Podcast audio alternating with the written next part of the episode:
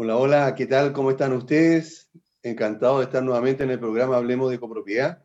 Eh, muchas gracias por estar con nosotros, acompañándonos, sean todos muy bienvenidos.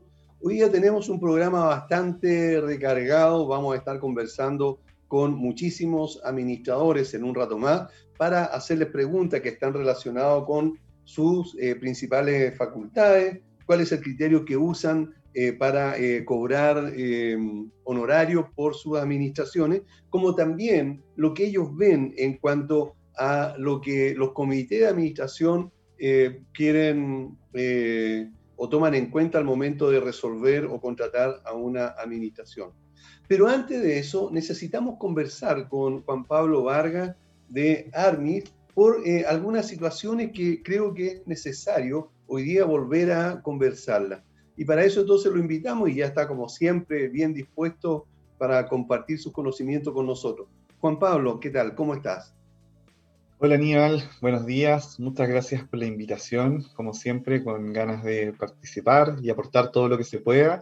Y sí, han estado movidos estos días, bueno, no, no solo con temas de pandemia, sino que con, con otras polémicas eh, de, de, administraciones y cosas así y es interesante siempre ir revisando la normativa y qué se puede hacer en, ciertos casos eh, cuando existen problemas de este tipo. Bueno, precisamente por eso es que eh, quisimos conversar contigo porque en realidad eh, se han acrecentado los conflictos dentro de las comunidades. A pesar de que está con el derecho, digamos, a hacer ruido durante el día, ¿verdad? a veces exagera la nota con ello y, no, sé, no, no, no, no entiende que hay personas que están en teletrabajo y que necesitan un poco de silencio, a pesar que el reglamento de copropiedad diga que en ciertos horarios se puede eh, causar ruido, digamos, eh, más, eh, más alto de lo, de, lo que se quisiera.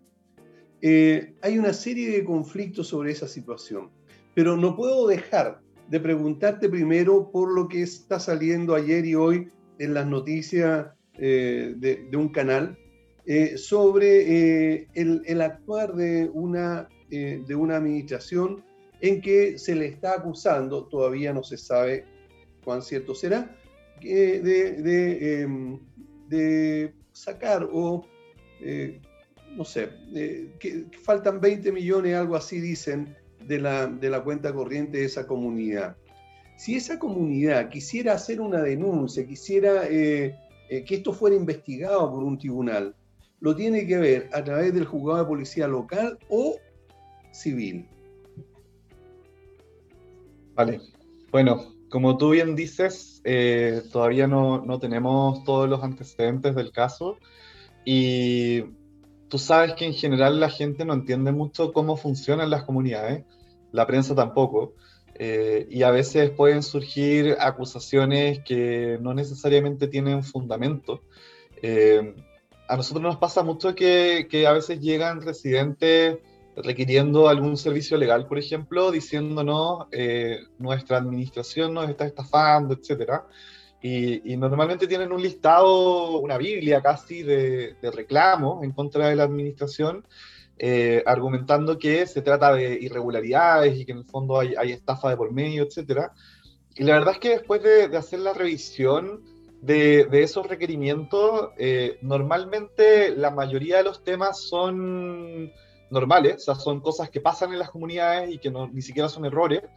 Eh, y una o dos cosas podrían ser irregularidades y normalmente no son de mala fe, o sea, son irregularidades que vienen de tratar de, no sé, solucionar un problema en una situación de pandemia, por ejemplo, como llamar una asamblea virtual, eh, cosas que son irregularidades, pero que no necesariamente tienen como un, un objetivo eh, de, mala fe, de tratar de robar o algo así. Entonces, con esto no, no quiero defender a nadie y no quiero decir que el caso que esté saliendo en la prensa eh, no sea efectivamente un, una estafa o lo que sea, eso es algo que se va a tener que ver, pero también hay que tener muy presente que, es importante analizar los temas a fondo porque muchas veces no hay estafas de por medio. Yo lo hemos comentado antes, pero yo creo que de los casos que nos llegan a nosotros eh, de ese tipo, el 1% deben ser efectivamente, o menos incluso, deben ser efectivamente robos o, estafas. Eh, así que es algo para tener presente. Eh, claro, lo que pasa es que los medios de comunicación hacen de esto un, banquete, ¿verdad? En manjar de los dioses, acusar a alguien, ¿verdad? Y eh, eh, ponerle la música que le ponen, ¿verdad? Y ese periodista, ¿verdad? Que empieza a hablar, digamos, de una manera así como intrincada, así como, como dando a, entender, digamos, de que hay cosas extrañas. Tal como tú dices, eh, no, no, sabemos exactamente si será verdad o no, eso tiene que ser investigado. Pero te vuelvo a preguntar, porque no me contestaste, si la comunidad quisiera eh, denunciar el caso para que se investigue a través de los tribunales, ¿dónde lo debe hacer? ¿En el juzgado de policía local o civil? Bueno, hay tres vías en este caso, cuatro vías quizá. La primera vía siempre, y la más débil, eh, es la municipalidad. La municipalidad tiene una instancia de mediación establecida en la ley de copropiedad a través de la cual los copropietarios o, las administraciones, eh, o cuando existe algún conflicto entre copropietarios y la administración, pueden requerir una instancia de mediación como para que conversen y se revisen los antecedentes. Muchas veces los antecedentes son revisados con abogados de la municipalidad y eso podría eventualmente ser útil en la medida en que se pueda hacer una revisión un poco más objetiva, que es lo que te decía yo de que a veces la gente no, no tiene una visión muy clara del asunto. Eh, y esa sería como la primera instancia que no es judicial, pero que, bueno, es, es una, una, instancia previa de, de, análisis, de revisión, etc. A veces los abogados de las municipalidades no se manejan mucho en copropiedad y se generan ciertos problemas, pero en, bastantes municipalidades sí hay abogados que conocen del tema y que pueden aportar ahí a, la revisión, al menos una revisión objetiva. Eh, un segundo, una segunda forma sería a través del juzgado de policía local. Eh, principalmente porque es un tribunal que resuelve asuntos que tienen que ver con la administración de la comunidad. Y en ese sentido, si es que existe alguna duda, por ejemplo, de cómo se está administrando o de los asuntos que, que tienen que ver con la administración, como el manejo de dinero, podría discutirse en policía local y eventualmente podría fijarse algún tipo de multa, alguna indemnización, etcétera. Eh, y bueno, el hecho de que se determine que existe alguna irregularidad podría dar paso a alguna acción eh, posterior, que es lo que vamos a revisar como, como otras opciones. Pero policía local sería, sería una, una, una opción razonable eh, y de hecho quizás sería una opción, una buena opción previa a algún tipo de querella criminal, porque eh, el mismo tribunal podría generar algún tipo de revisión normativa. O sea, este análisis que te comentaba antes, como de si es que eh, es prudente o no todas las acusaciones que se están haciendo, eh, es algo que puede hacer el tribunal y puede determinar si es que efectivamente hay o no irregularidades graves. una tercera opción sería la acción civil, que, es una indemnización de perjuicio, pero para esto tiene que haber algún daño. O sea, en este caso, por ejemplo, si es que efectivamente existiera algún robo de, o una estafa, no sé, de, 20 millones, claro, la acción civil sería, eh, sería, sería útil para conseguir la indemnización del daño causado. Ahora, el problema de la acción civil es que tiene que ser probado el daño. Eh, y creo que, que, si es que existe alguna estafa o algún tipo de robo eh, o hurto de, dinero, sería mucho mejor presentar una querella criminal, que sería la cuarta opción, y la última, eh, y, la más gravosa quizá, eh, y una querella criminal por, bueno, administración desleal, estafa, habría que ver cuál es, cuál es el delito. Está bien, dame, dame, un segundo, Juan Pablo. Eso significaría entonces que pensando en este mismo caso que, vimos en el canal 13, eh, parece que em, el comité o la comunidad podría decir inmediatamente, antes de pasar por la mediación, antes de pasar por el juego policial local o, y sin pasar por el civil, inmediatamente tomar, digamos, el caso como a través de la fiscalía, no me acuerdo cómo se llama, ¿qué dijiste tú? Como directamente. Sí, eh, mira, podrían presentar, por ejemplo, una querella criminal. Querella por, Claro, eh, por una administración desleal, por ejemplo. Y ese proceso lo que haría sería generar una investigación, que lo hace la Fiscalía. Eh, Fiscalía genera ciertos oficios a carabineros y a otras entidades como para ir investigando el asunto. Eh, y eventualmente ese proceso puede terminar con una sentencia, en el fondo, con una condena en contra del administrador que ha generado estas irregularidades. Ahora, es importante igual ser responsables en la presentación de una querella criminal, ojalá que la, la, querella sea presentada por un estudio jurídico que haga el análisis pertinente al inicio y que en el fondo no, no sea como, como, bueno, llegó esta comunidad como cliente, presentamos la querella nomás. Eh, tiene que haber un análisis de por medio porque, como te decía, podríamos estar presentando una querella y en verdad afectando mucho a la imagen del administrador y eventualmente nos damos cuenta de que no había ni irregularidades. Entonces, por eso creo que, que eh, eh, es, es, positiva la idea de presentar primero una acción en policía local o ir a la municipalidad a la mediación eh, para hacer ese análisis previo o, contar con un estudio jurídico que sea responsable. Juan Pablo, actualmente, y va a cambiar con la nueva ley de copropiedad, ir a la oficina de mediación municipal queda primero a voluntad de las partes en segundo lugar, eh, los acuerdos que pudieran tomarse pueden o no ser respetados por eh, quienes eh, llegasen a ese acuerdo. ¿Tú crees que es efectivo? ¿Para qué podría ayudar en este caso esta oficina de mediación? Mira, la participación efectivamente es voluntaria, o sea, si el administrador no quiere ir o el copropietario conflictivo no quiere ir a una instancia de mediación, no hay nada que hacer. Pero eh, el acuerdo al que se llega sí tiene valor, ya sí tiene, de hecho, tiene el mismo valor que una sentencia, porque al final es un, es un documento firmado por ambas partes eh, y que, que, que, en el fondo puede eventualmente implicar algún tipo de, no sé, acuerdo que después tú lo, lo demandas y tienes eh, una acción mucho más segura, porque hay un acuerdo de por medio. pero sí, tiene la, misma validez que una sentencia al juzgado de policía local y en ese sentido debiera ser respetado. Eh, así que creo que la mediación sí puede ser útil en la medida en que exista la disponibilidad de las partes como para, para conversar. Si es que hay una de las partes que no quiere conversar, no tiene sentido.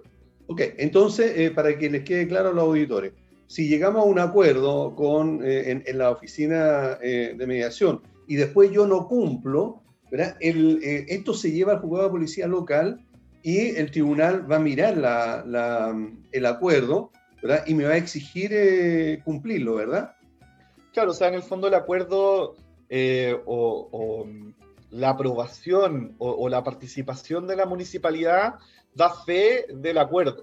Entonces, en la medida en que ese acuerdo está suscrito ante la municipalidad a través de una instancia de mediación aprobada por la ley de copropiedad, eventualmente podrías tú perseguir el cumplimiento a través del juzgado de policía local sin tener, eh, va a ser el mismo proceso, pero va a ser un proceso mucho más rápido eh, o mucho más simple, porque no va a haber que discutir el fondo, va a haber que discutir solo en el fondo el cumplimiento. Claro, sí, correcto. Entonces, eh, es, es, recomendable que las oficinas, o sea, las municipalidades que tengan esta oficina de mediación, entonces también puedan ser ocupadas por parte de, lo, de, quienes estén en conflicto. Y aquí entonces volvemos al tema principal que, para el cual te había invitado, sobre los conflictos que hoy día hay en las comunidades que como eh, lo dije en la introducción, eh, cada vez son, han sido más, eh, más, em, más recurrentes, pero también más fuertes. Es decir, si en un comienzo había ciertas molestias, hoy ya incluso se ha llegado a, em, a agresiones, y no solamente verbales, sino que también físicas, en el sentido que hemos sabido de propietarios residentes que van a patearle la puerta del departamento, digamos, de, la persona que está metiendo ruido, o eh, se le, pateó, le patearon, ¿verdad?, a la mascota que estaba en el, en el, jardín, ¿verdad?, y se acercó demasiado, ¿verdad? Bueno, han habido, digamos, eh, situaciones demasiado conflictivas y que la gente no, no quiere, digamos, dar su brazo a torcer, en el sentido de querer razonar. Lo hemos conversado con nuestra amiga psicóloga eh, Chen Hui Li, en que es por, un problema, digamos, de, eh, de, ansiedad y también de problemas retenidos de, de muchos años, que, que, ahora salen, ¿verdad?, con mucha agresividad. Pero son conflictos. Y los conflictos se, se tienen que ver primero eh, de buenas a primeras, digamos, de, de, de una mejor manera, por medio de la conversación. Pero puede llegar el momento en que ya no se pueda continuar conversando. Entonces, tal vez la persona que vive arriba mío igual va a seguir metiendo huya y me va, o el de abajo, ¿verdad? Se va a poner a taladrear justo cuando yo tengo, estoy en el programa, ¿verdad? Y entonces me doy cuenta de que no puedo escuchar lo que me dicen. Ya, ¿qué puedo hacer ante este tipo de conflictos? Que son muchos, digamos, el, ruido de uno de ellos y la mascota es otro. Pero en general, ante todo tipo de, de ruido, porque, y aquí quiero llegar a, otro, a otra situación, sucede mucho que nos llaman a los administradores, ¿verdad? Porque la persona de arriba, ¿verdad? Eh, eh, su perro está ladrando o porque está usando taco y el piso es flotante, ¿verdad? Y quiere que nosotros, los administradores, le solucionemos el problema. Por supuesto, hay muy, muy buena disposición a tratar de mediar, pero llega un momento en que ya definitivamente la mediación del administrador no sirve. Y eh, entonces, ¿qué se hace? O sea, no, no, se puede multar a una persona porque está con taco, digamos, andando en su, en su piso flotante. ¿Qué hago entonces? ¿Qué hacen nuestros auditores? Vale, mira, hay que distinguir entre conflictos entre copropietarios y conflictos entre la comunidad y copropietarios, o, conflictos que afectan a la comunidad. Eh, primero porque muchas veces se producen conflictos entre copropietarios y la gente o, o, los residentes tienden a pensar que esto debe ser solucionado por la administración. Y la verdad es que no, no necesariamente es así. Por ejemplo, si tú tienes a, alguien que está en el piso de arriba, que está generando problemas con los tacos, por ejemplo, eh, y eso es algo que solo te afecta a ti, no se trata de un problema de la comunidad, sino que se trata de un problema entre particulares. Eh, y claro, normalmente lo que hace la gente es llamar a conserjería, reclamar al administrador, etc. Eh, y, y, en ese sentido, la, la, la buena voluntad de la administración eventualmente puede ser útil como para, no sé, hacer algún comunicado o generar algún llamamiento a la persona que está generando problemas. Pero la verdad es que eh, más allá de, la buena voluntad, lo que hay es un conflicto entre particulares eh, que debiese ser resuelto entre particulares y para eso la ley establece un procedimiento. Como dices tú, la idea siempre es conversar, ojalá no lleguemos a la instancia judicial, pero en ciertos casos no, no hay otra opción cuando ya son molestias demasiado grandes. Eh, y en ese caso la ley sí establece un, procedimiento, como te comentaba, eh, eh, está el tema del juzgado de policía local, también está la, instancia de mediación en la municipalidad. por tanto, un copropietario podría citar a otro copropietario para reunirse en la municipalidad y discutir el asunto, pero si ya no hay ninguna opción de acuerdo, lo que procedería sería una acción en el juzgado de policía local. Sería una acción de acuerdo al artículo 33 de la ley eh, de copropiedad, que, claro, habla de estas contiendas que se promueven entre copropietarios. Eh, y en ese caso, el tribunal tiene amplias facultades como para resolver el conflicto, ¿ya? Eh, en general se habla de que, o la ley establece que el tribunal puede tomar cualquier medida que tienda a la resolución del conflicto. Eh, pero en general lo que se aplica es una multa, que es una multa de 1 a 3 UTM eh, y que en caso de que existan reincidencias se puede doblar.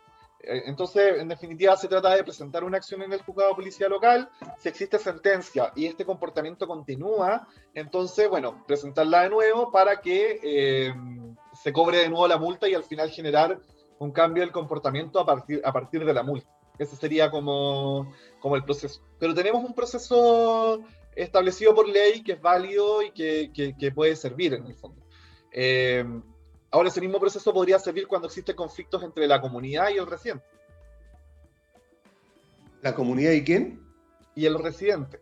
Ah, y el residente, correcto. Exactamente lo mismo, ¿verdad? Ahora, claro, muchas veces, muchas veces sucede que eh, la comunidad o el comité de administración eh, a estas personas que son eh, un poco conflictiva o que no, no, no quieren entender, digamos, eh, y ya aquí está hablando, digamos, que está afectando a la comunidad, empieza a aplicar multas, sabiendo que no está en el reglamento de copropiedad, menos en el reglamento interno, ¿verdad? O, lo dice el reglamento interno, pero no en el reglamento de copropiedad. Y sabemos que eso es incorrecto. Eh, ¿Cómo el comité de administración podría tratar, en este caso, de eh, multar a ese, a ese infractor eh, si no lo puede hacer directamente? Bueno, creo que la primera opción sería, eh, como tú dices, las multas, las obligaciones y las multas deben estar establecidas en el reglamento de copropiedad, como lo hemos visto en otras veces. Por tanto, es importante que no se establezcan multas en documentos adicionales, Y si es que se van a establecer multas, debe modificarse el reglamento de copropiedad. Eh, y ahí la recomendación sería asesorarse legalmente para modificar el reglamento. Es algo que es factible, cuesta un poco, pero, pero se puede hacer. Eh, y es algo que nosotros hacemos, por ejemplo, a través de, nuestro plan legal. Eh, si es que un administrador, por ejemplo, contrata nuestro plan, nosotros podemos guiarlos en el proceso de, de escrituración de un nuevo reglamento, revisiones, em, y eventualmente guiar al administrador en el proceso de inscripción del nuevo reglamento de copropiedad, eh, que hace que se establezcan multas y que la comunidad tenga muchas más herramientas como para enfrentar los problemas. y en este caso, y en este caso eh, Juan Pablo, eh, por último, podrían ir a, acudir al, al juzgado policial local directamente y no pasar por la mediación digamos, para, eh, y solicitarle derechamente al tribunal la aplicación de la multa. ¿Es posible eso? Sí, también en, caso eh, de que si es que, el, si es que la obligación no está establecida en el reglamento de copropiedad, la misma ley de copropiedad establece ciertas obligaciones y, ciertas multas cuando se producen conflictos en una comunidad. De hecho, el artículo 32 habla de que cuando los copropietarios, arrendatarios o ocupantes de una unidad eh, restringen o perturban el, legítimo ejercicio del derecho de los demás residentes, eh, se puede multar con una 3 UTM y en el caso de reincidencia que yo te decía. Y de hecho la ley dice, habla específicamente de que las unidades deben usarse de forma ordenada y tranquila, que solo tienen que usarse para los fines del reglamento, eh, no, no, se puede ejecutar acto alguno que perturbe la tranquilidad de los copropietarios o comprometa la seguridad, salubridad y habitabilidad. O sea, la ley eh, es bastante amplia y establece en el fondo conceptos bastante amplios como para que podamos interpretarlos en varios sentidos. O sea, si un vecino está generando problemas, probablemente se ajusta a lo establecido en el artículo 32 y eventualmente tú podrías multar directamente en el juzgado de policía local. Para eso tendrías que presentar una querella infraccional en el juzgado de policía local como eh, comunidad en el fondo. ¿ya? Y para eso eh, es algo que, que, también se puede hacer con, con, patrocinio de abogados directamente o lo puedes hacer eh, de manera personal, no es necesario contar con, con el patrocinio, eh, pero hay que llevar el proceso lo mejor posible. O sea, igual es factible, pero se debe hacer de manera, de manera responsable. Ya, mira, recién nombraste algo que me gustaría que pudiéramos profundizar un poquito y que está relacionado justamente con lo que en algún momento vamos, tenemos que detallar en, cuando podamos, que es el plan legal que tiene, eh, sacó Almis hace poco, ¿verdad? y que lo ha desarrollado ¿verdad? bastante bien. Eh, incluso puedo decir, entre paréntesis, que varios colegas ya eh, contrataron ese servicio. ¿Nos puede explicar un poco en qué consiste y cómo este, este plan puede apoyar a la administración o a la comunidad justamente en la resolución de los conflictos? Sí, bueno, el plan legal tiene como objetivo respaldar al administrador en todos los procesos de administración. Eh, nosotros finalmente nos convertimos como el área legal de la empresa de administración o como el, respaldo legal del administrador que, tiene uno o dos condominios y el objetivo es entregar todo el apoyo necesario para, para, enfrentar todos los conflictos que se generan en las comunidades, pero desde una perspectiva legal. Entonces, los clientes que cuentan con un plan legal eh, pueden requerir, por ejemplo, consultas, o sea, pueden realizar consultas como para resolver un problema rápido, pueden pedirnos un informe en derecho como para resolver un conflicto un poquito más profundo, o pueden pedirnos algo más, más, más complejo también como apoyo en la modificación de un reglamento, como apoyo en la, en, la, redacción de una carta de despido, etcétera. Es un, un plan que no, no, no, tiene relación con la cantidad de condominios que tú tienes, o sea, si tú tienes uno o cinco, da un poco lo mismo, eh, es el mismo plan en el fondo, porque lo importante es el contacto. O sea, en la medida en que eh, el, el, el, plan sea para un administrador tiene un costo, si es para cinco administradores tiene un costo mayor. En el, o sea, es por la cantidad de administradores que se contacta con nuestro estudio jurídico. Eh, Pero perdón, para, perdona, para, para, que quede claro, eh, yo contrato el plan, ¿verdad? Eh, no importa la cantidad de comunidades que tenga, pero en mi oficina son varios los, los administradores, pero quien contrata el plan soy yo. Entonces, si fuera solo, lo contrato yo y yo hago las consultas, pero si a lo mejor tengo cinco, colaboradores y los anoto a ellos, cualquiera de ellos podría preguntarte indistintamente eh, que yo eh, haga la pregunta o no. Claro, o sea, en el fondo el plan es, si, tú eres un, administrador particular, único, solo, eh, el plan es para ti.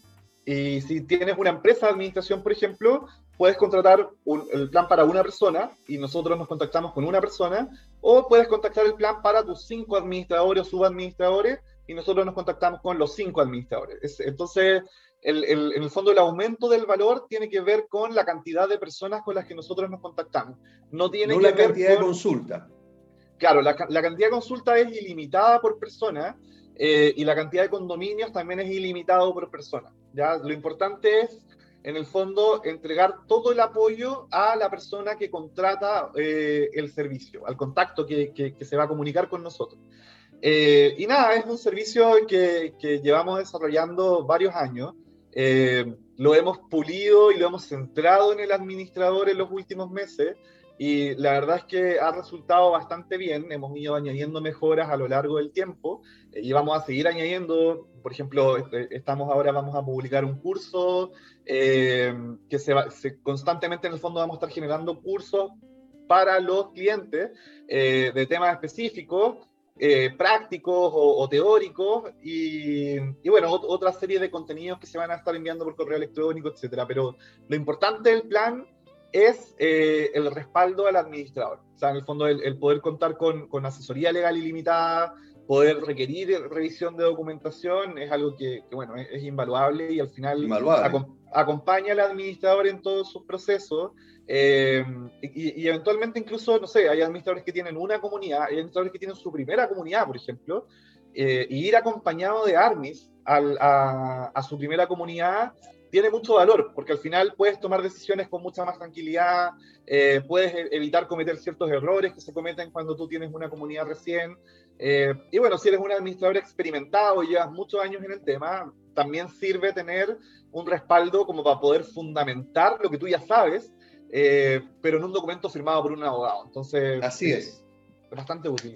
Bueno, Hemos estado con Juan Pablo Vargas de Armis y, ojo, eh, con su plan legal que eh, es en realidad un apoyo para los administradores. Muchísimas gracias, Juan Pablo, por haber estado con nosotros.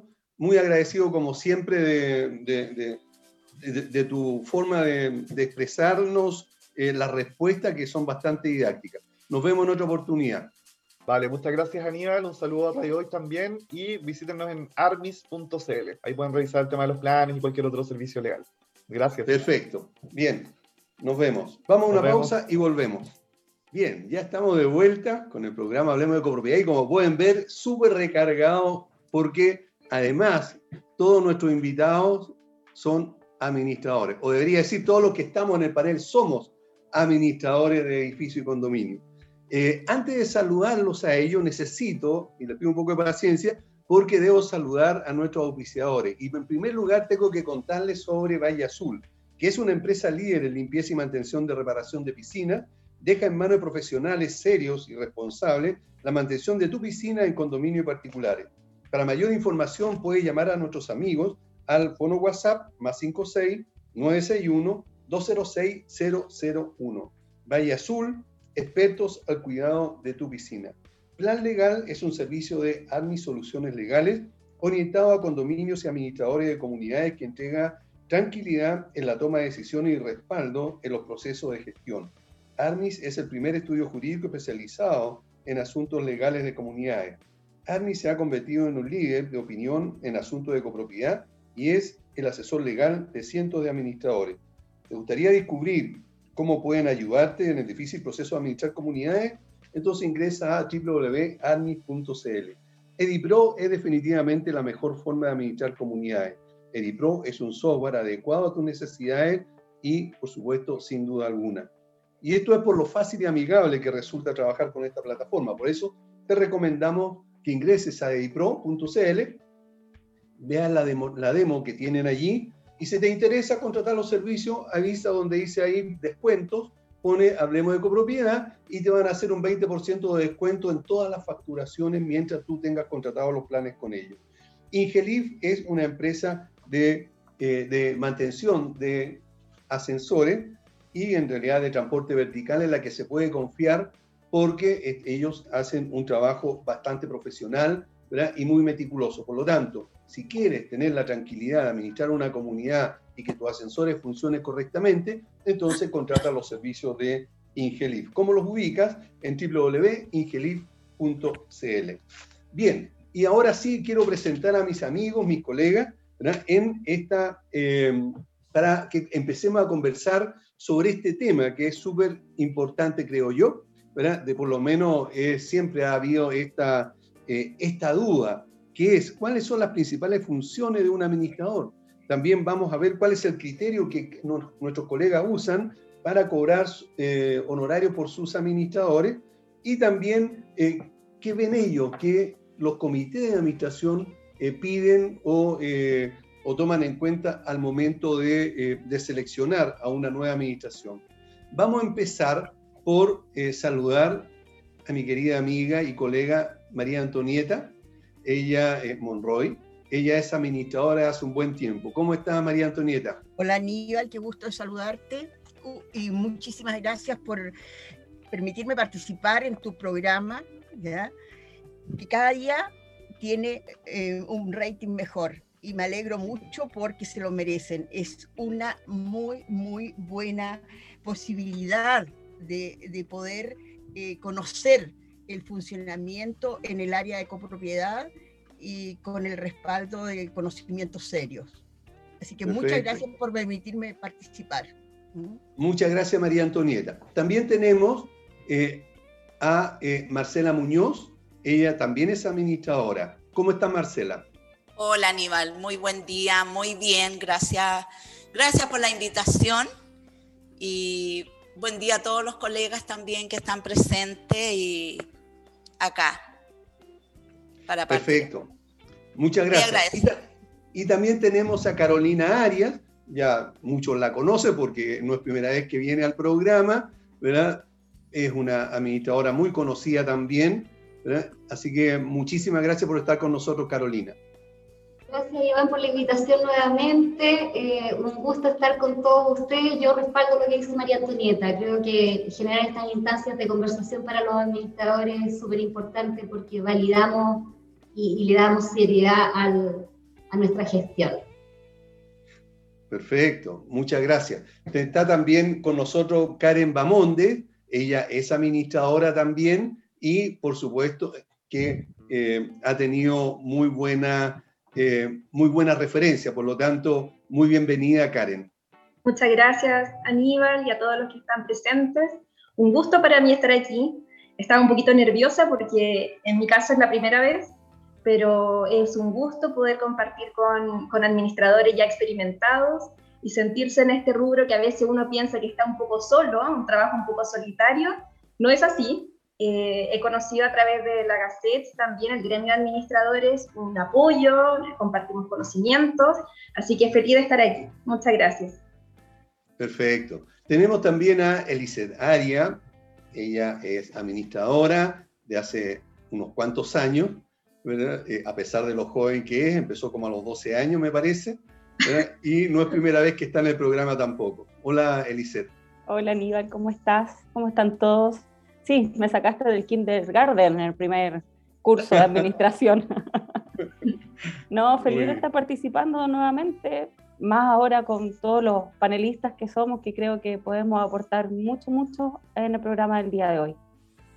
Perfecto. Está también con nosotros Pedro Harrison, un conocidísimo administrador de muchísimos años y también un muy buen amigo. ¿Cómo estás, Pedro? Bien, muy bien Aníbal, muchas gracias por la invitación. Un placer estar con todos ustedes acá y, bueno, y tratar de aportar toda la experiencia y, las buenas prácticas que se echan tanto de menos muchas veces, no solo en este rubro, sino que en todo. Así que gracias Aníbal y, adelante, bien. Perfecto, muchas gracias. Y a otro amigo del programa es Luis Vallejo, ya todo el mundo lo conoce, ¿verdad? Él es administrador de hace un buen tiempo y es el presidente de Agaste. ¿Cómo está Luis? Muchas gracias por estar con nosotros. Dale Aníbal, eh, gracias por la invitación de este ya famosísimo programa, porque donde, donde consulto me dicen, oye, espectacular. Así que muy bien el crecimiento Hoy día hay más mujeres que hombres aquí, me parece muy re bien esa, esa idea, así que encantado de partir con la conversación. Perfecto. Y tenemos también a Darío Ureta, un administrador ya con unos cuantos años y eh, presidente de, del honorable eh, comisión, de la honorable Comisión de Ética del Colegio de Gestión de Administración Inmobiliaria. ¿Cómo estás, Darío? Un gusto de tenerte con nosotros. Muchas gracias por la invitación y es un gusto poder participar y conversar aquí entre administradores de nuestra ¿no es cierto? actividad que, que es interesante, tiene muchos demoles, es difícil, no es fácil, ¿no es cierto? Así que un gusto poder estar con ustedes y conocer a todos nuestros administradores. Conozco en realidad dos personas, pero ahora voy a conocer más administradores. Sí, claro. Bueno, eh, la idea de, de, invitarlos a ustedes es precisamente para que eh, podamos entre nosotros conversar. Me faltó Génesis, ¿verdad? Está Ahí está. Génesis, hola. Sí, te saludo. No, no te había saludado porque no, no, no te veía. Eh, bueno, Génesis González, ella es también administradora y eh, quiso acompañarnos. Primera vez que está con nosotros también. Muchas gracias por querer participar con nosotros, Génesis. No, gracias a ustedes por la invitación. Perfecto. Ok, y ahora sí, entonces entramos, entramos de lleno en materia. Los presenté, las presenté a todos, que ahora me apareció Marcela, pero a Marcela la presenté al comienzo, ¿verdad? Sí. Perfecto, ok. Muy bien. Lo que pasa es que siempre, cuando se preguntan cuáles son las funciones del administrador, se les pregunta a todo el mundo.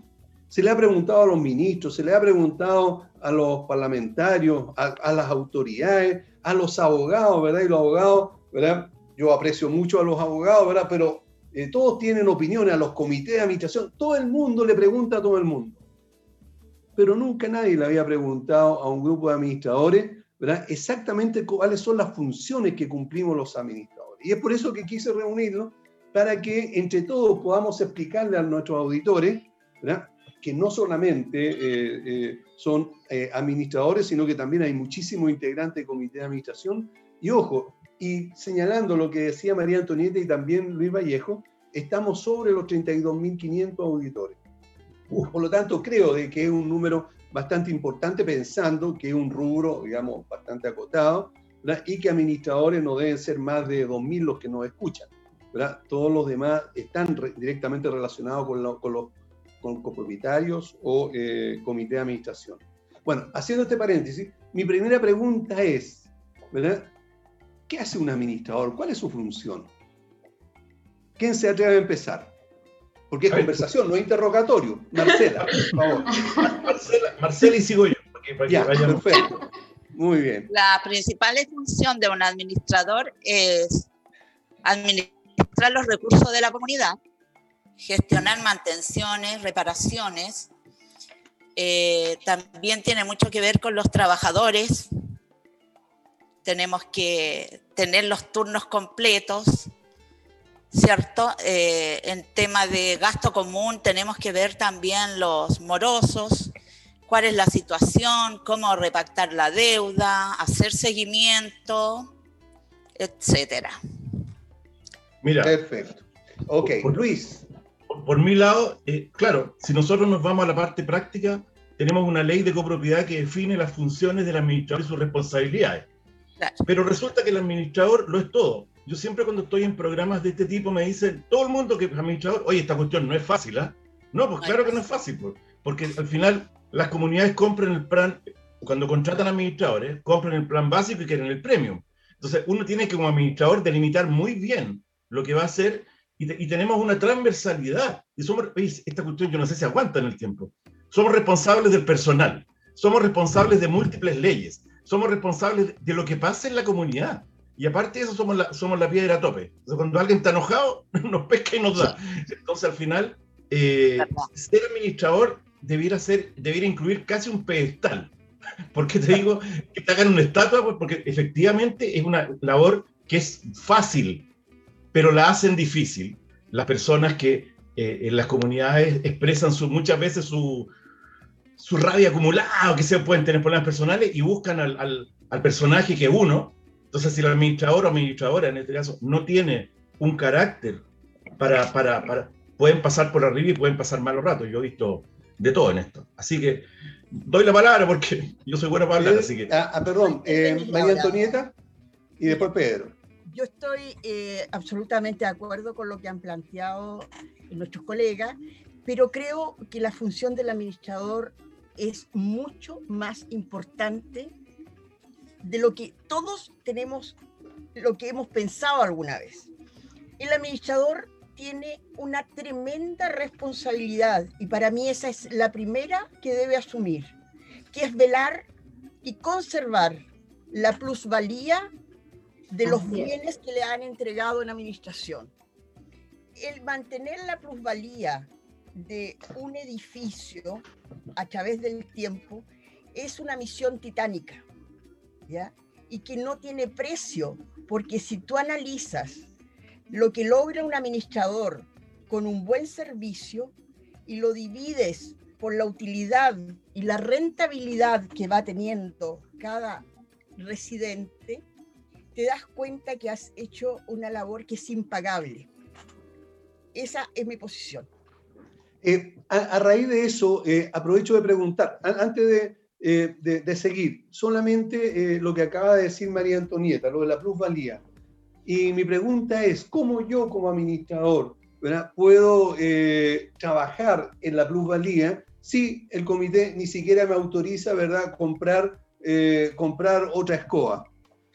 Ese es el tema, que cuando uno postula al edificio debe tener clara la, la posición y, y, y, conocer lo que va a tomar, ¿ya? Eh, a través de los años, yo eh, este, me he puesto más selectiva.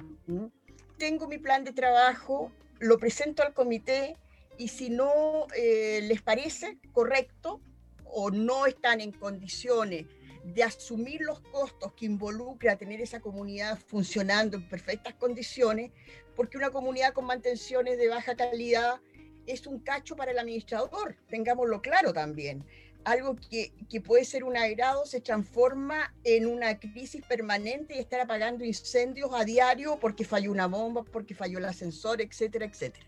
Entonces, lo primero que yo les planteo, señores, yo no trabajo con empresas que no estén acreditadas en el mercado y que no tengan un prestigio, ¿ya?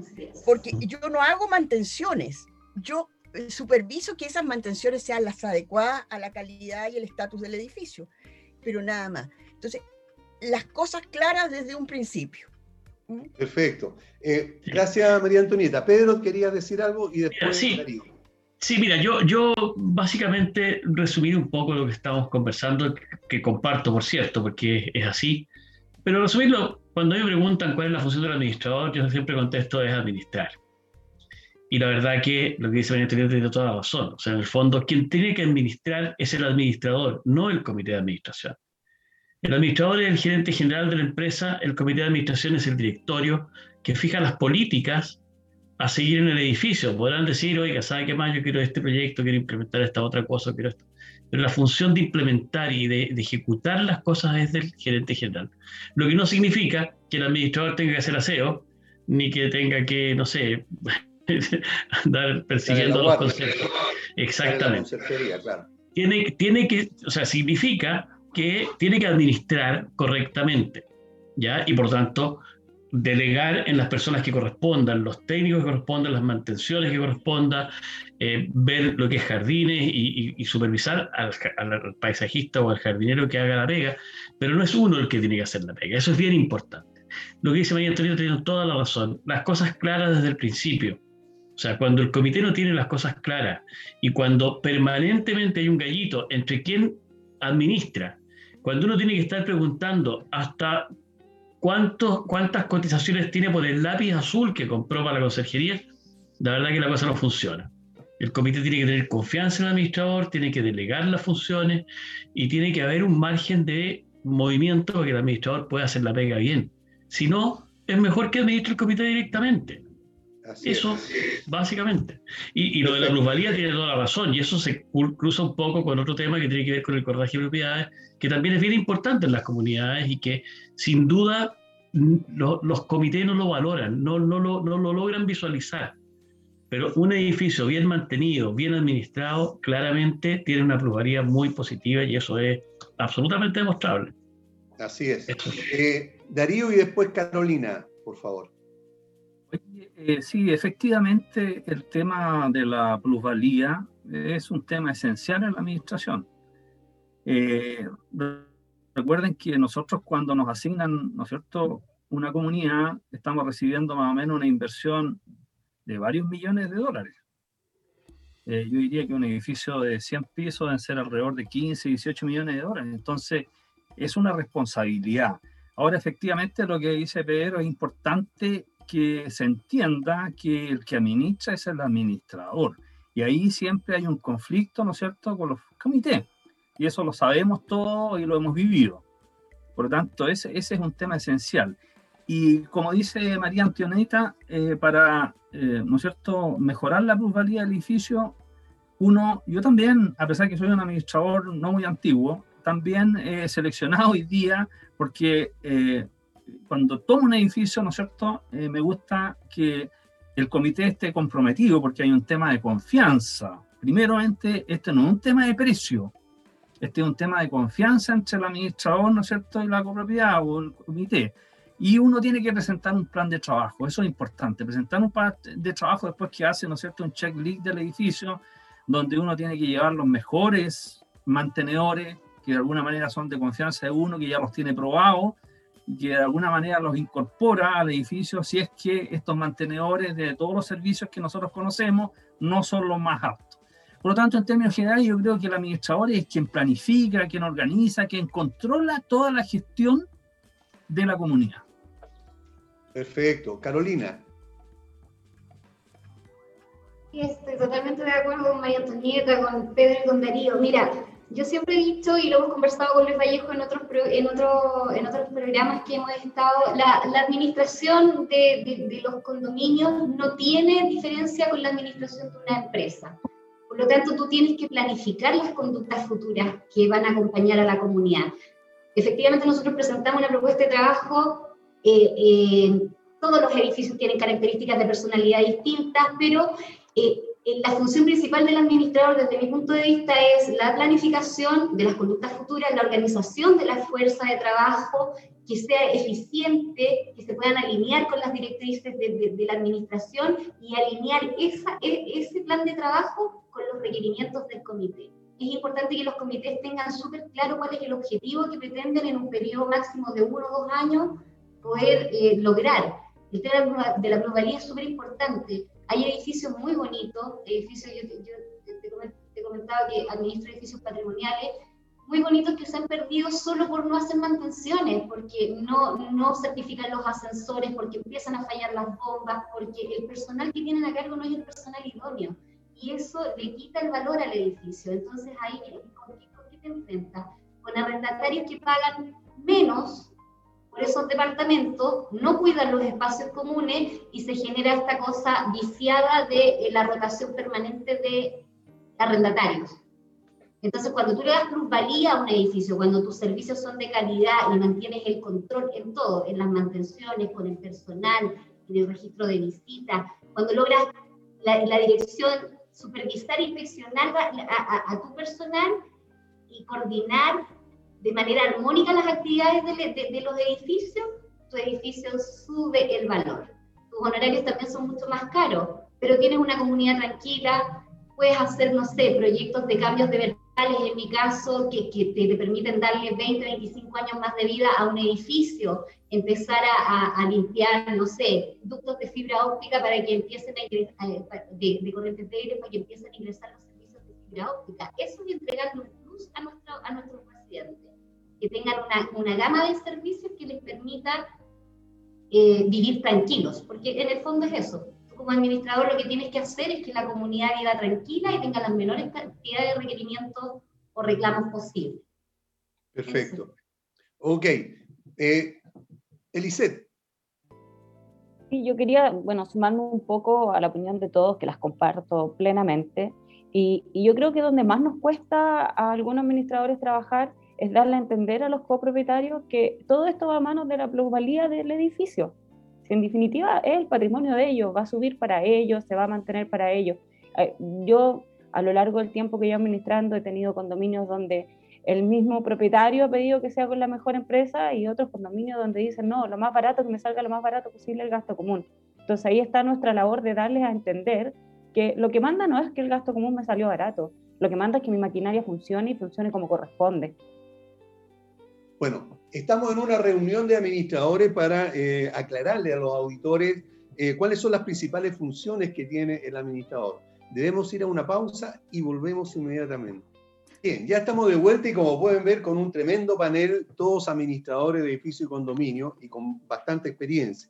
Y antes de seguir conversando, debo saludar a CCS, Corredores de Seguro, que cuenta con más de 20 años de experiencia asesorando y asegurando a las comunidades de edificio y condominio. CCS, Corredores de Seguro, brinda una atención personalizada y un exclusivo apoyo en la tramitación de los siniestros cuando estos ocurren. Contáctalos en ccs.cl o en el teléfono 228-338-715. AIS Certificadores es una empresa que se especializa en la inspección y certificación de equipos de transporte vertical, tales como ascensores, montacarga y rampas mecánicas. AIS Certificadores está inscrito en primera categoría de certificadores en el Ministerio de Vivienda y Urbanismo. Para más información y contacto, ubícanos en www.aiscertificadores.cl. Y mantenimiento integral. Si tu edificio tiene constantemente baja presión o sale agua turbia, si tu grupo electrógeno no está funcionando de la manera correcta o ha fallado en alguna oportunidad, para cualquiera de estos casos, o que si quieres mejorar el mantenimiento en tu comunidad, eh, contáctate con Mantenimiento Integral y ellos van a realizar un levantamiento de los equipos eh, que ustedes requieran y va a ser sin costo para la comunidad. Mantenimiento Integral es una empresa de ingeniería industrial y está al servicio de tu edificio y condominio y lo puede contactar en el correo contacto mintegral.cl. Y ojo, porque si te interesa después contratar los servicios de ellos, dile que vas de parte de Hablemos de Copropiedad y te van a hacer un 15% de descuento permanente en la facturación de esa, eh, mientras dure eh, el contrato que tengas con ellos. Por lo tanto, es un descuento permanente. Mantenimiento integral. Contacto mintegral.cl. Y estábamos conversando sobre eh, las funciones que tiene el administrador. Y quiero preguntarle a Karen, ¿qué es lo más difícil que te ha tocado en el desarrollo de esta actividad en cuanto a las funciones que debemos cumplir? Yo creo que sin duda lo más difícil es el trato con las personas, a todo nivel, ya sea con el comité, que yo no veo al comité como un ente entorpecedor de la gestión, porque delante en la pregunta anterior que muchos dijeron esto, que el comité debería confiar en nosotros, darnos la posibilidad de, de trabajar, porque en el fondo nos contrataron y desde ahí parte una relación desde la confianza. Pero esta confianza nosotros la tenemos que ganar con nuestro conocimiento, con nuestra ética, eh, siendo personas transparentes. Eh, la confianza en el fondo se va ganando con el tiempo. Ya eso eh, yo creo que es la base. Pero la relación a todo nivel de, de trato de personas es compleja porque eh, nosotros eh, desde la práctica, desde, desde, la teoría, el conocimiento, venimos, eh, tenemos que saber qué es lo que es la normativa, la normativa legal de la ley de copropiedad, el subcontrato, la ley laboral, pero llevarlo a la práctica es otra cosa. Ya esto ya es difícil porque cada persona es un mundo y conciliar ciertas situaciones es complejo. Eh, yo creo que el rol del, administrador a veces también es educar. Educar, eh, llevar ese reglamento, el reglamento tanto de copropiedad, el reglamento interno, a la práctica y entregarle estas herramientas a los copropietarios, que de alguna forma ellos también sean fiscalizadores de nuestro trabajo, fiscalizadores de lo que ocurre en su comunidad y, eso genera eh, confianza, genera transparencia, que el administrador no es condenado y uno trabaja tranquilo, va aprendiendo también, porque aquí yo sé que hay administradores que ya llevan muchos años en este rubro, pero nadie se lo sabe todo. En el fondo uno también va aprendiendo de los mismos comités y de los proveedores, y eso es muy importante, a veces las cosas, por ejemplo, algo se echa a perder, hay que reparar, no sé, una bomba, hay que cambiar algo, pedimos las cotizaciones, los presupuestos, y lo que la gente no sabe es que nosotros tenemos que muchas veces estar presionando a esos proveedores para que nos manden las cotizaciones, para que vayan. Y ahora con el tema de la pandemia ha sido mucho más complejo, porque ellos están con el discurso, que obviamente se entiende, que los repuestos no están disponibles, que se demoran más en llegar, que no, los maestros no pueden asistir a las comunidades. Y todo esto a nosotros sí nos ha afectado. Yo creo que a nivel de, administración ha sido mucho más complejo. Pero en resumen, para mí ese es el tema, o sea, el trato con las personas. Perfecto. Y en tu caso, Génesis, ¿qué es lo más complejo, lo más complicado que, que has visto eh, al desarrollar tu actividad, especialmente las funciones que debe cumplir el administrador? Creo que para mí lo más complicado ha sido la convivencia con los, los propietarios, los copropietarios. Es ponerme en el lugar de lo que ellos sienten y muchas veces ponerle caso igual complicado al comité y que ellos tampoco entiendan. Así como arrendatarios que en verdad no tienen cómo pagar el gasto común y tener que decirle a ellos eh, los motivos y todo y, y, tratar de llegar a la empatía de ellos. Y también sumándome a Karel, lo de los proveedores ha sido increíble. Tengo una bomba de agua hace como casi un año sin funcionar. De las cinco que tiene el edificio, que no funciona, y todavía me dicen que no pueden repararla porque está cerrado. Entonces ahora voy a aprovechar el dato que diste de Nantes Comerciales para hablar con la otra empresa, porque, claro, funciona las bombas con cuatro, pero la idea es que esté todo funcionando como corresponde, no sabe, las cinco bombas tal cual. Entonces, para mí ha sido como lo más complicado y bueno, aprender muchas cosas de leyes que yo estudié administración de empresa. Entonces, claro, sé muchas cosas, pero no sabía leyes específicas como las de recursos humanos. Porque uno, administrador de empresa, no te enseñan cosas específicas, sino que la gama entera. Perfecto. Daniel, Bueno, eh, M, eh, contacto M integral.cl. Ahí, ahí te pueden ayudar a solucionar el problema. Luis, ¿querías comentar algo? Sí, eh, oye, eh, Juventud Divino Tesoro. ¿ah?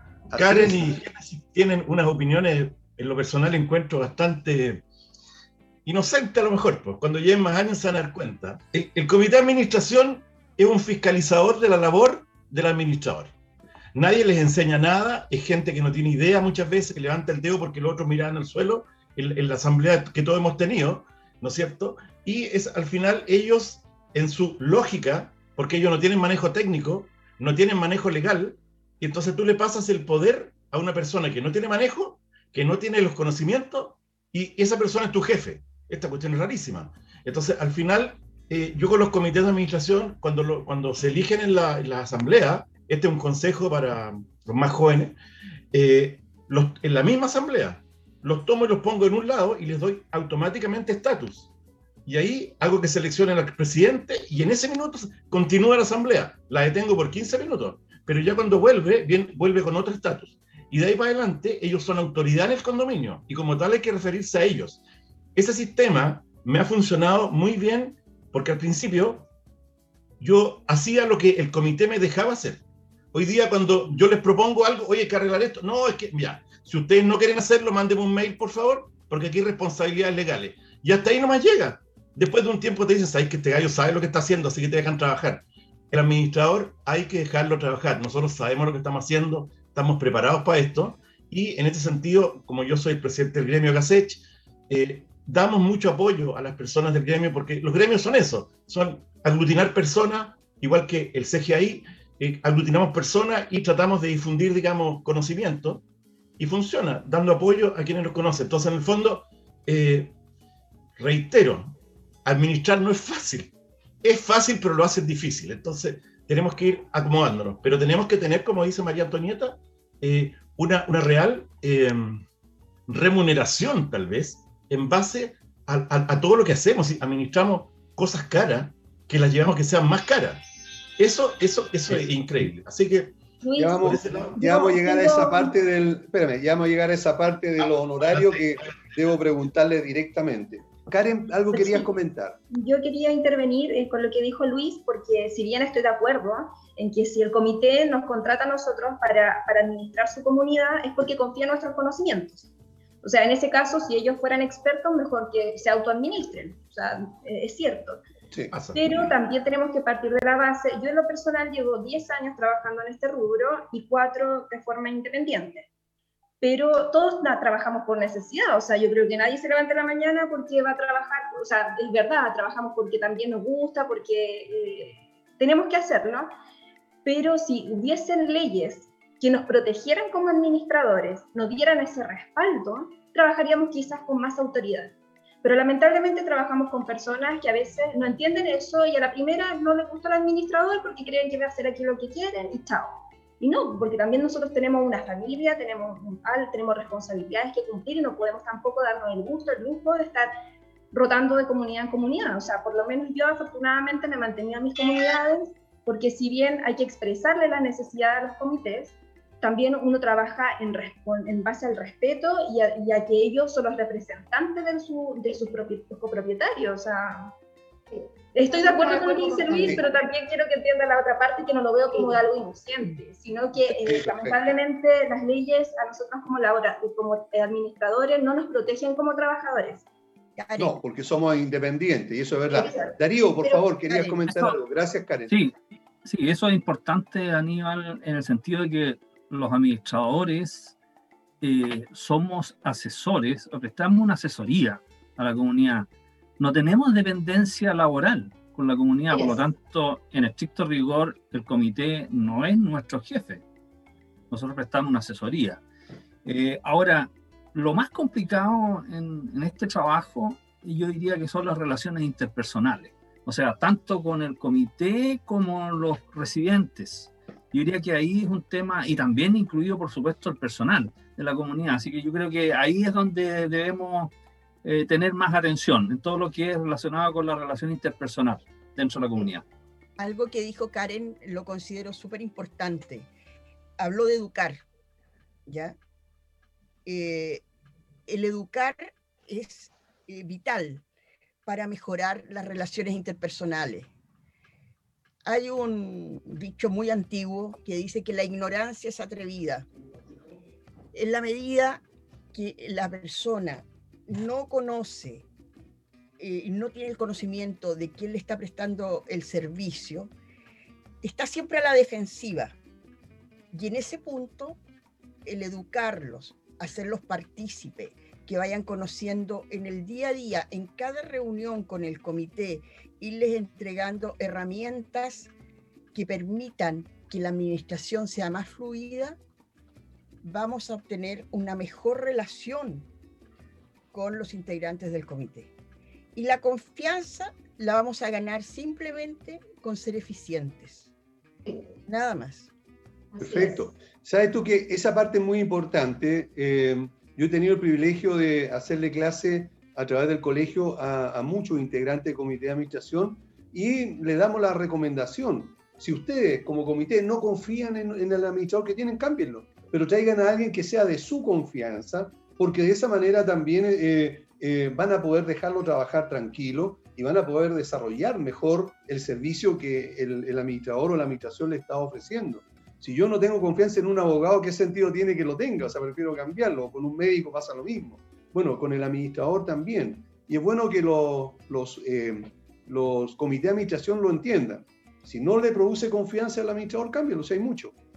Y para eso están justamente los gremios, ¿verdad? Y, aquí quiero hacer un paréntesis, ¿verdad? Y eh, tengo invitado al presidente de Agasech, ¿verdad? Y al eh, presidente eh, del Comité de Ética del CGI, ¿verdad? Y las los dos gremios este, tienen comité de ética, o sea, tienen ética, digamos, tienen digamos, un código de ética, por lo tanto, se puede confiar más precisamente en los eh, los administradores asociados a estos gremios, porque precisamente no solamente se dedican a administrar, sino que también a respetar un código que voluntariamente se están sometiendo, por lo tanto, es mucho más, eh, hay mucha más tranquilidad para los, las comunidades si tienen, digamos, eh, un, un, administrador que esté asociado a alguna eh, asociación gremial.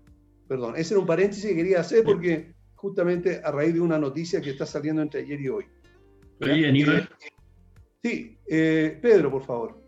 Oye, mira, la verdad que yo los estaba escuchando con alta atención y, sí, tienen toda la razón, todos. En realidad, la, visión es bastante, es bastante común. Ahora, nosotros lo, hemos resuelto, porque creo que es importante ver cómo se resuelven estas cosas. Y lo hemos resuelto un poco con un modelo de negocio que tiene que ver con tener una empresa que tiene muchas comunidades. Porque alguien decía por ahí, uno puede tener menos comunidades y ganar más plata. Efectivamente, si nosotros no tuviéramos gasto, con mucho menos comunidades podríamos ganar la misma cantidad de plata. es cierto. El problema es que cuando uno tiene pocas comunidades, es muy difícil reemplazarlas. ¿Ya? Y por lo tanto, cuando uno pierde una comunidad, primero pierde un porcentaje importante de los ingresos y segundo, es mucho más difícil porque a uno lo conocen menos. Y esta es una labor que eh, te seleccionan, te tienen que llamar. Uno no saca nada con andar golpeando puertas. ¿Ya? Por lo tanto, en el fondo lo que, lo que pasa es que a uno lo llaman porque a uno lo conocen o porque alguien lo recomendó o el boca a boca aquí es como funciona. ¿Ya? Ahora, el tema es que cada vez las exigencias en las comunidades son mayores y los honorarios son menores o iguales.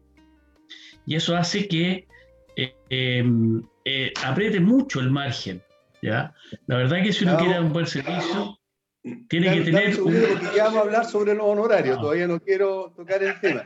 Pero mira, eh, hay algo que dijo, eh, que acaba de decir Pedro, y, quiero hacer un, paréntesis y hacer una confesión pública.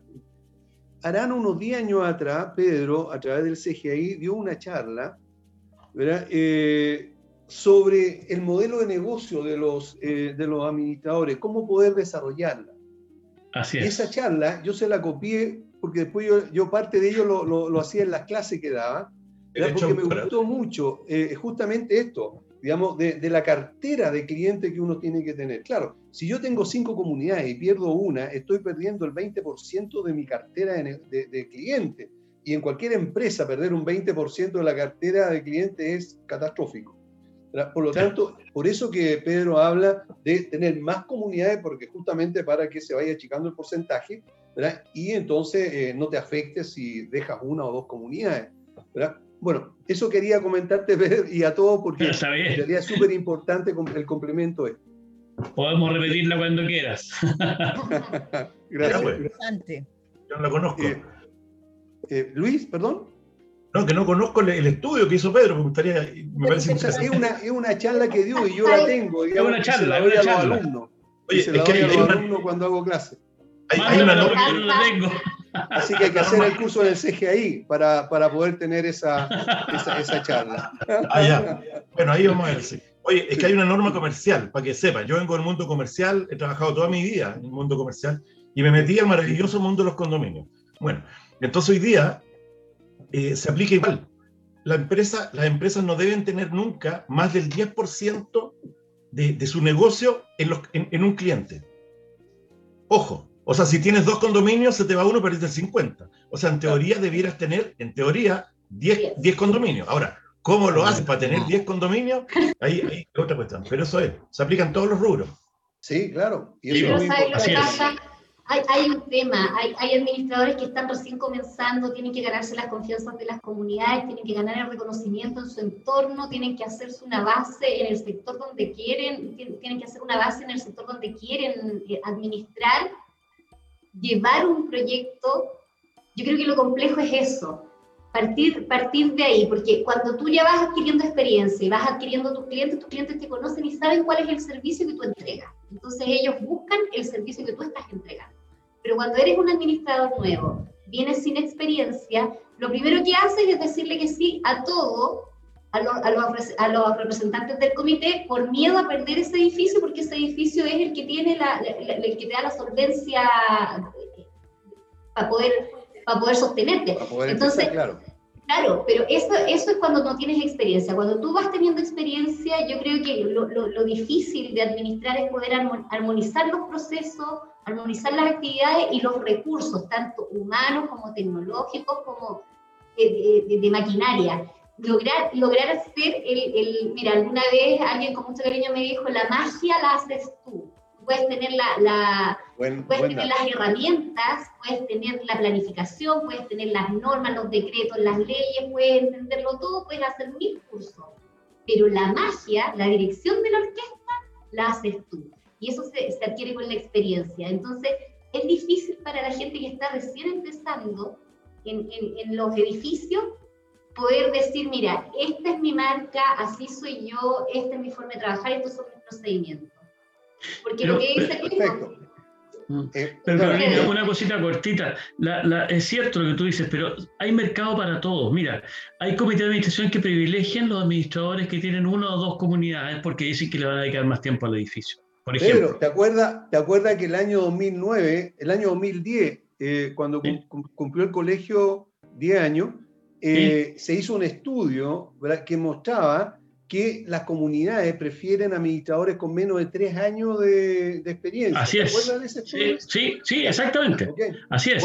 Pero hay mercado para todo. Hay otros, hay otros condominios que prefieren a los más viejos con más comunidades y porque tienen, tenemos virtudes y defectos y, eh, y, los, y, los otros también, digamos. Eh, sí, Marcela y después Elisette. Marcela. Sí, yo quiero contar una experiencia que tuve hace poco. Yo renuncié en el mes de mayo a una comunidad porque el comité no me dejaba trabajar. Me mandaban, me ordenaban, me decían, o sea, yo era su asistente. Entonces yo les dije que no continuaba. Cosas que hasta el día de hoy me llaman, que ayúdame en esto, que ayúdame en lo otro, etcétera. Eh, acá en Iquique la administración es presencial. ¿Ya? Yo tengo que ir todo, estoy todo el día afuera y hago de dos horas por oficina y trabajo con tres asistentes. Y claro, uno tiene, puede tener todos los recursos, los proyectos, tiene los trabajadores, tiene todo y, y, las ganas de hacer cosas, pero si el comité no te aprueba nada, no puedes trabajar. Y además, menos cuando el condominio es antiguo, en donde no hay un sello verde, en donde tú presentas los presupuestos y no te dejan, no toman la decisión. Entonces, te echan la responsabilidad porque si pasa algo, el administrador es el responsable. Entonces yo mejor dije, voy a renunciar, cosa que hasta el día de hoy no están con administrador. Entonces yo oh. igual prestando ayuda salí en buena en todo caso, pero ellos también tienen que ver que el administrador, o sea, valorar el trabajo que hacemos nosotros. Perfecto. Eh, Elisette, gracias, Elisette. Yo quería seguir un poquito el tema que tomó Pedro. O sea, yo llevo 13 años administrando condominio y yo soy administradora con harto conocimiento ya en base a la experiencia, pero a mí me gusta tener pocos condominios y dar un servicio que sea mi sello, como decía Carolina sea, yo creo que en eso hay mercado para todo y, y, obviamente eso va en base a lo que quieren los distintos comités. Hay comités que quieren el más barato, que quieren que tiene menos, hay que tiene mucho más experiencia, etcétera. O sea, yo creo que aquí hay mundo y cabida para todos y que el modelo de negocio, depende cómo uno lo desarrolle, va a funcionar. Perfecto. Darío. Totalmente de acuerdo. Sí, es cierto que efectivamente cada administrador debe tener su su estrategia, ¿no es cierto?, y su nido, y cuál va a ser su objetivo, si va a tener pocas, medianas o muchas comunidades. Ahora, yo recuerdo una estadística en el CGI hace un par de años atrás que aquí en Santiago habían alrededor de 25.000 comunidades, de las cuales el 70% de esas comunidades estaba administrado por un solo administrador. O sea, eso quiere decir de que, ¿no es cierto?, tenemos un, una amplia posibilidad de poder crecer si es que deseamos crecer o una vez que hemos establecido el número de, copropiedades que queremos tener. Así que yo creo que hay mercado. ¿ah? lo importante es de alguna manera eh, demostrar, ¿no es cierto?, eficiencia. Yo diría que ahí está el tema importante. Bien, muchas gracias. Vamos a una pausa y volvemos inmediatamente con la última parte. Y aquí vamos a ver cómo se cobran, cómo cobran los administradores. mejor parte, esa es la que quiero. Bien, ya estamos de vuelta y habíamos conversado o le habíamos comentado de que en esta parte tenemos que consultarle a los, eh, a, los administradores en qué se fijan, cuáles son sus parámetros, cómo cobran ellos eh, o establecen sus honorarios eh, para otorgar sus servicios. Pero antes debo recordarles dos o tres cosas. Primero, que Valle Azul es una empresa líder en mantención de piscinas y, reparación también de ellas. Deja en manos de profesionales serios y responsables la mantención de tu piscina en condominios y particulares. Para mayor información puede llamar o escribir al WhatsApp más 56 961 206 001. Plan Legal es un servicio de ARMI Soluciones eh, que está orientado a condominios y también a administradores de comunidades porque entrega tranquilidad en la toma de decisiones y respaldo de los procesos de gestión. No te olvides, plan legal de ARMIS. Y EDIPRO es definitivamente la mejor forma de administrar comunidades a través de su software que se adecua perfectamente debido a lo fácil que es el manejarlo. Por lo tanto, eh, confíe plenamente en EDIPRO y contrata su servicio. Ingelif es la empresa de mantenimiento de eh, ascensores que necesitamos en las comunidades para que estos se desarrollen de manera correcta. Bien, y ahora sí hago la pregunta correspondiente. ¿Cómo estableces tú los honorarios? ¿Cuáles son los parámetros que tomas para establecerlos? Y además, ¿en qué se basan para ejecutarlos o para eh, eh, proponerlos? Luis Vallejos levantó la mano primero. Voy a partir y voy a dejar para que los colegas aquí se expresen. Eh, como yo les expliqué en algún momento cuando estábamos fuera del aire, yo vengo del área comercial. Entonces cuando entré al, área de los condominios, entendiendo que son más parecidos a una fundación, eh, como pues no hay lucro ni nada, toda la plata sale de los bolsillos de los, de los dueños. Entonces finalmente, ¿cómo, cómo tarificar? Eh, años atrás el mercado funcionaba diferente y las tarifas eran más altas. el hecho que cualquier persona que quedó sin trabajo o que, o que tiene alguna necesidad, se mete a administrar y no hay tanto requerimiento, va, va generando, digamos, eh, que la gente trabaje por cualquier cosa. Antes de contar el tema, eh, hace poco me tocó ver un caso práctico de un condominio que me llamó, me dijo, Luis, quería hablar con usted, fíjese que somos un condominio pequeño aquí en el barrio alto de la, de la, capital, eh, somos 18 unidades, es un condominio prestigioso, y me han llegado 32 ofertas de administración. 32, de una empresa que se llama Administradores Chile, que ustedes saben de quién es. Entonces, finalmente, él me dijo, boté a la basura todas.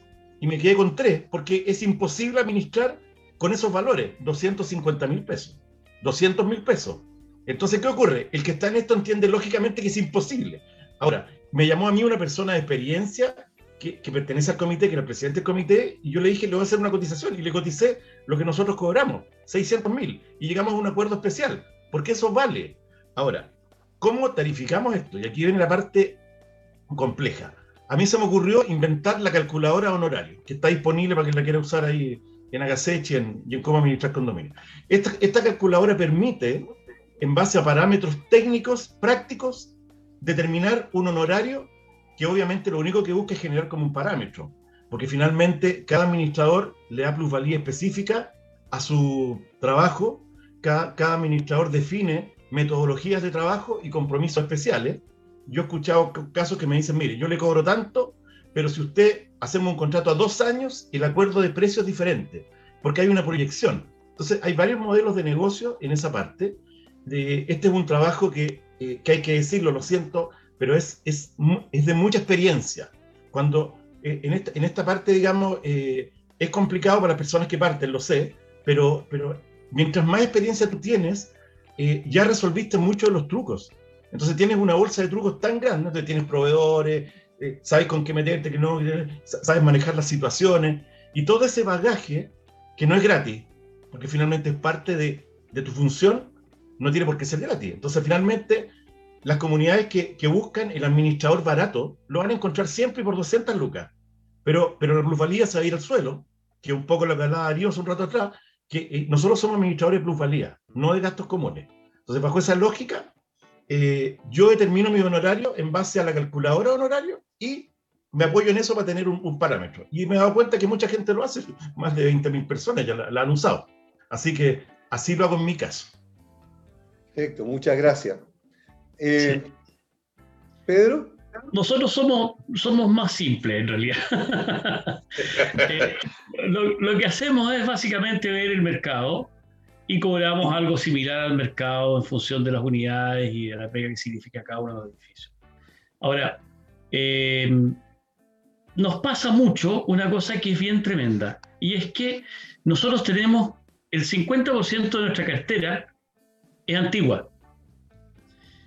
Y la verdad que nosotros descubrimos que los honorarios en pesos nos dejaban para siempre amarrados a un honorario en pesos porque nadie se preocupa de reajustar el honorario del poder administrador. Hicimos un cambio y definimos que los honorarios fueran todos en UF, lo que por lo menos mantiene la reajustabilidad del IPC, que no es mucha tampoco. Entonces, nos pasa que nosotros tenemos comunidades eh, que hoy día podríamos cobrar muchísimo más caro, que no se reajustan porque son comunidades muy antiguas. Nosotros tenemos comunidades que llevamos 12 o 15 años administrando. Entonces, en el fondo, uno se va quedando atrás. Y las exigencias de esas comunidades son cada vez más altas, como decíamos antes. Entonces, eh, es complejo, pero por otro lado, el mercado tampoco deja mucho espacio, porque, o sea, uno dice, nosotros tenemos 25 años de experiencia, tenemos estructura, tenemos oficina, tenemos conocimiento, o sea, tenemos un, modelo que es muy, o sea, que tiene todo lo que uno debería necesitar, digamos, y que tiende a ser lo más eficiente posible. Pero ese modelo y ese gasto muchas veces la gente no lo paga. Y por eso hay que optar por el volumen para poder generar un, un ingreso adecuado al esfuerzo. Entonces, ese es un poco el tema, digamos. Yo, yo creo que, ahora, es verdad que la, gran mayoría de los, de los comités prefieren administradores que tienen pocas comunidades, es cierto. Pero esos administradores tienen que cobrar mucho más caro, porque si no, no da.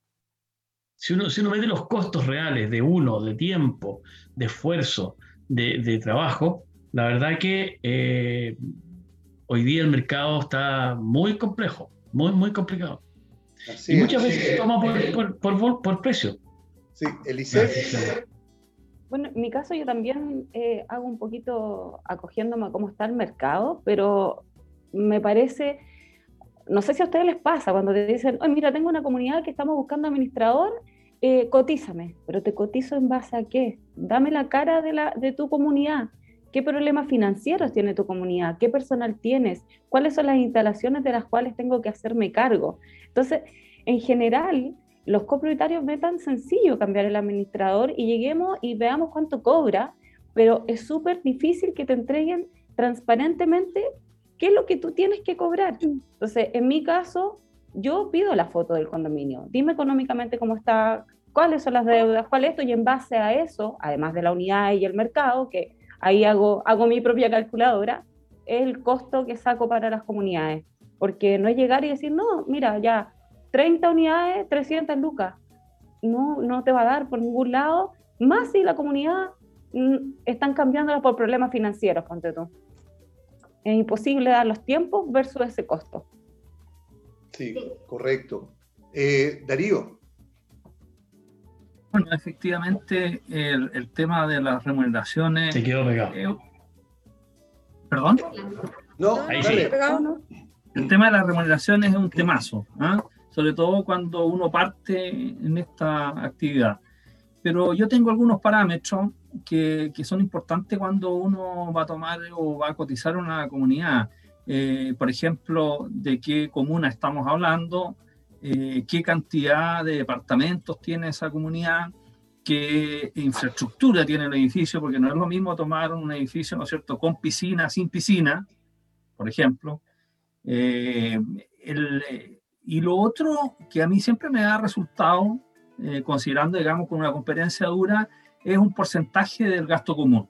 Yo he calculado que un parámetro importante siempre es el total de gastos comunes y el administrador debería estar entre un 6,5 mínimo, un 6,5% a un 7%.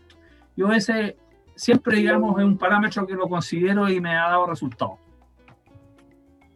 Perfecto, muchas gracias. María Antonieta, ¿cómo lo haces tú? Mira, lo primero, eh, yo coincido con mucha, con la mayoría, con todos, digamos, no la mayoría. Eh, lo primero es tener claro qué tipo de edificio es. Para mí, la verdad que es eh, muy importante que el edificio tenga o no tenga central térmica.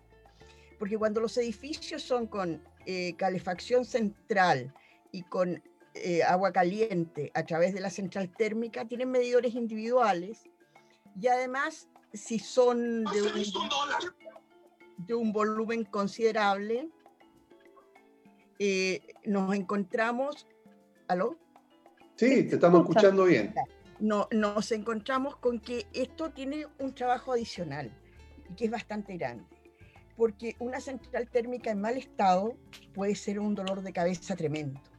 Además hay que, hay que verificar si esa central es eficiente o no. Pongamos un caso promedio, un edificio de 100 departamentos en la comuna de Las Condes con calefacción central y central de agua caliente, tiene un consumo mensual en tiempo de, que están funcionando las dos, las dos calderas, eh, la cuenta de gas solamente nunca es inferior a 30 millones de pesos. ¿ya? Por lo tanto, eh, hay que, esa, eh, yo tengo muy claro ese tema. La mayoría de mis edificios son con centrales térmicas. Desde que partí, siempre me tocó también toda la parte de ponerlos como proyectos de departamentos, de edificios piloto, cuando se hicieron los cambios de quemadores de petróleo a gas natural, etcétera. Estaba muy, muy interiorizada del tema de las centrales térmicas. Y la verdad que eso para mí es uno de los parámetros principales para fijar los honorarios. Perfecto, muchas gracias. Dificultad. Sí, correcto. Ok. Bueno, eh, eh, Carolina, Carolina, Carolina. Y después Karen. Mira, en, nuestro caso, nosotros el criterio, efectivamente cobramos en UF. Hace mucho tiempo que, dejamos de cobrar en pesos porque ahí tienes el ajuste. Hay comunidades que firmamos en pesos, las mantenemos y estamos igual, pero eh, para las nuevas comunidades lo que hago, el criterio es el tiempo intervenido, los recursos invertidos, la personalidad del edificio y el nivel de equipamiento que tienen ya con eso tú tienes una idea y efectivamente que ajustarse al mercado, cuando tú te escapas un poco del mercado, eh, pierdes toda posibilidad de, de, que tu propuesta sea la, que participe en la terna. Pero eh, el tiempo invertido y los recursos, los, recursos, los recursos que tiene la comunidad o los que tú vas a aportar a la comunidad son súper importantes, porque así tampoco se quiebra tu...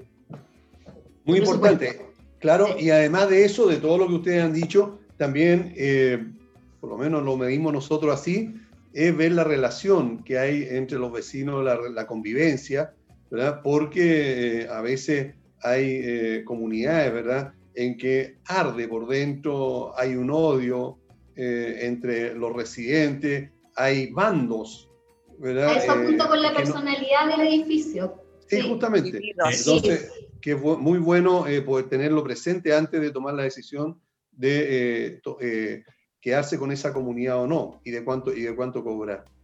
Eh, bueno lo que dice Aníbal, porque en mi edificio me ha pasado que vienen los de las mantenciones y dicen que callado este edificio. Y en verdad es como algo que yo no notaba, hasta que lo dijo un proveedor nuevo, que me dijo que callado este edificio estaba en el edificio que la música suena por todo el edificio. Entonces como que son puntos súper buenos a evaluar. Perfecto. Carolina, eh, Karen, te querías... Sí, yo estoy de acuerdo con los parámetros que utilizan, pero creo que cada comunidad es distinta. A mí me gusta ir al terreno. O sea, no solamente quedarme con los datos de la cantidad de departamentos, si tiene piscina o no, la cantidad de áreas verdes. El hecho de estar in situ en, en la comunidad, uno puede conversar con los conserjes, ver el trato que tienen los conserjes, porque uno llega y no sabe quién es. Entonces, como uno lo tratan, también hay personas que han dicho, no, queremos renovar el recurso humano, queremos pasar al 4x4, ¿qué nos propones? Y uno se va dando cuenta de la complejidad que tiene, no solamente eh, a nivel estructural, o de la, comunidad también cómo está la conservación, qué, qué, tantas reparaciones hay, qué tan antigua es la comunidad, entre más antigua, más trabajo, creo yo. Eh, todo eso marca los, los parámetros para que yo después llevo a la calculadora de la Gazette, que la verdad para mí ha sido un instrumento muy bueno. Y adicionalmente veo el traspaso, porque me ha tocado comunidades donde ni siquiera me han entregado un balance, donde realmente es un trabajo que hay que hacer hacia atrás. Y yo por eso cobro una puesta en marcha adicional y después eso generalmente son los, los, tres primeros meses y de ahí en adelante un monto fijo que también creo que lo mejor es que sean actado en web. Mm. Ese es mi aporte. Perfecto, clarísimo. Ahora, eh, eh, Luis, perdón. lo, que pasa es que para complementar un poco todo lo que he escuchado aquí, que me parece que estamos todos en la misma línea, ¿Sí? Eh, obviamente los, que, los que llevamos más tiempo estamos más estandarizados. Entonces, finalmente tú tienes un valor mínimo a cobrar sobre. De ahí para arriba, según las instalaciones. Lo que decía María Antonieta, que me gustaría saber cuánto, eh, si, el edificio para ti no tiene central térmica y si tiene central térmica, ¿cuánto más caro son, son el porcentaje honorario? Más o menos. Mínimo 30% de diferencia. Ya, eso, eso para que se entienda. Y hace poquito, conversando con administradores de trayectoria, para no decir viejo, de trayectoria, me decían, oye, ¿sabéis qué? ¿Sabéis qué? Oye, concentrémonos en los edificios chicos, porque mm. pagan mucho más por unidad. Obvio, un edificio de 50 departamentos te paga 450 lucas. Y estamos hablando de 9 mil pesos por unidad. En un edificio grande cobran más de 3 mil y está caro. Entonces, en el fondo existen esas desviaciones extrañas. Y por otro lado, a mí me pasa, yo vivo en Ciudad Satélite, el, el, poniente Maipú, y estoy en contacto con toda la zona de Calera de Tango, qué sé yo, Padre Hurtado, toda esa parte. Y estamos viendo, fíjate, varios condominios que son una parcela grande que fue dividida. dividida. Esto es un loteo. No están sujetos a la ley de copropiedad. Tienen conserje sino S10 y tienen 300 lucas para que lo administren. Entonces, en el fondo, ¿cómo haces tú todo esto? Bueno, y estamos buscando una metodología con tecnología. Lo que les quiero decir es que esto está mutando para varias partes. Va a llegar un momento que vamos a decir, oye, ¿cuánto cuesta administrar un edificio? ¿Y por qué él me cobra un millón y usted me cobra 500? O sea, el que está... Entonces, es complejo porque, por eso yo eh, eh, le puse más técnica a esta cuestión, Pedro, porque en el fondo quería estandarizar más, porque hay mucho administrador joven que por trabajar va a tirar los honorarios al piso. Y eso puede generar que, nos quedemos al final. Entonces, por eso se trató de estandarizar, un poco lo que, lo que se buscaba. Y ahora, de acuerdo a la experiencia que ustedes han tenido, cada uno, diferentes experiencias, ¿qué creen ustedes o qué han visto que toma en cuenta un comité de administración para contratar los servicios de un administrador? Buena pregunta. Eh, María Antonieta. Mira, lo primero que toman en cuenta es la por eso es tan importante la entrevista personal. ¿Mm? La entrevista personal es fundamental eh, porque cuando citan al, grupo de administradores postulantes para hacer la selección, en esa entrevista es donde te las tienes que jugar, porque ellos ahí ven la personalidad del administrador, si es acorde con los requisitos de ese edificio, el profesionalismo de ese administrador, cuánto conoce de las instalaciones y cuál es el proyecto que tiene. A lo menos eso es lo que a mí me ha sucedido durante todos estos años que llevo administrando, que no son pocos, son 35 años, ¿ya? Y eh, efectivamente, eh, para mí es fundamental la entrevista personal. Ahora, todos los edificios, a través de los años, hay algunos que tienen 30 años, que llevo administrando 30 años, pero la mayoría de los edificios han sido el resultado del el marketing boca a boca. Yo no tengo ningún edificio al que haya postulado durante estos años. Siempre los edificios los he recibido porque el hijo eh, vio cómo se administraba el edificio de sus padres, después el hermano, el pariente, el amigo, y todos fueron llegando en esa forma hasta mantener una cartera que se ha mantenido en el tiempo. ¿ya? Eh, mi nicho no son edificios eh, de gran número de departamentos. ¿ya? El, eh, tiene un promedio de 32 departamentos por edificio. La verdad que edificios eh, de gran cantidad no, no administro. Ahora, hay que reconocer que mi trabajo no es unipersonal. Yo siempre he trabajado como empresa. Entonces, es muy importante eh, la función de los colaboradores. Por eso también... eso siempre ha sido muy importante, ¿verdad? Al establecer los honorarios, también es importante ver cuál es el costo fijo que tú tienes como empresa, ¿ya? y cuál es el número de, edificios que tienes que tener en cartera para financiar esa empresa y que sea lucrativa, si no, no tiene sentido. Claro. Bueno, así es. Sí, eh, agradezco la atención. Lamentablemente se nos está acabando el tiempo. Quedó tema para seguir conversando. Así que quiero comprometerlo para que más adelante podamos reunirnos nuevamente, los mismos que estamos acá, y eh, tratar más a profundidad los temas que ya hoy día vimos, porque eh, nos hemos dado cuenta de que hay muchísimo todavía paño que cortar, dicen por ahí, ¿verdad? Así que muchísimas gracias a todos ustedes, los invitados, por haber estado con nosotros y haber compartido sus conocimientos, sus pensamientos y también su experiencia y forma de poner en práctica lo que hemos conversado. Así que muchísimas gracias a todos ustedes y por supuesto también a nuestros auditores por estar con nosotros acompañándonos y los dejo invitados para el próximo jueves, como siempre, a las 11 de la mañana en punto, para seguir hablando de temas relacionados con la copropiedad. Muchas gracias a todos. Nos vemos. Chao. Chao. Gracias, Aníbal. Gracias, Aníbal. Chao, chao. Chao, gracias. Chao. Chicos, muchísimas gracias.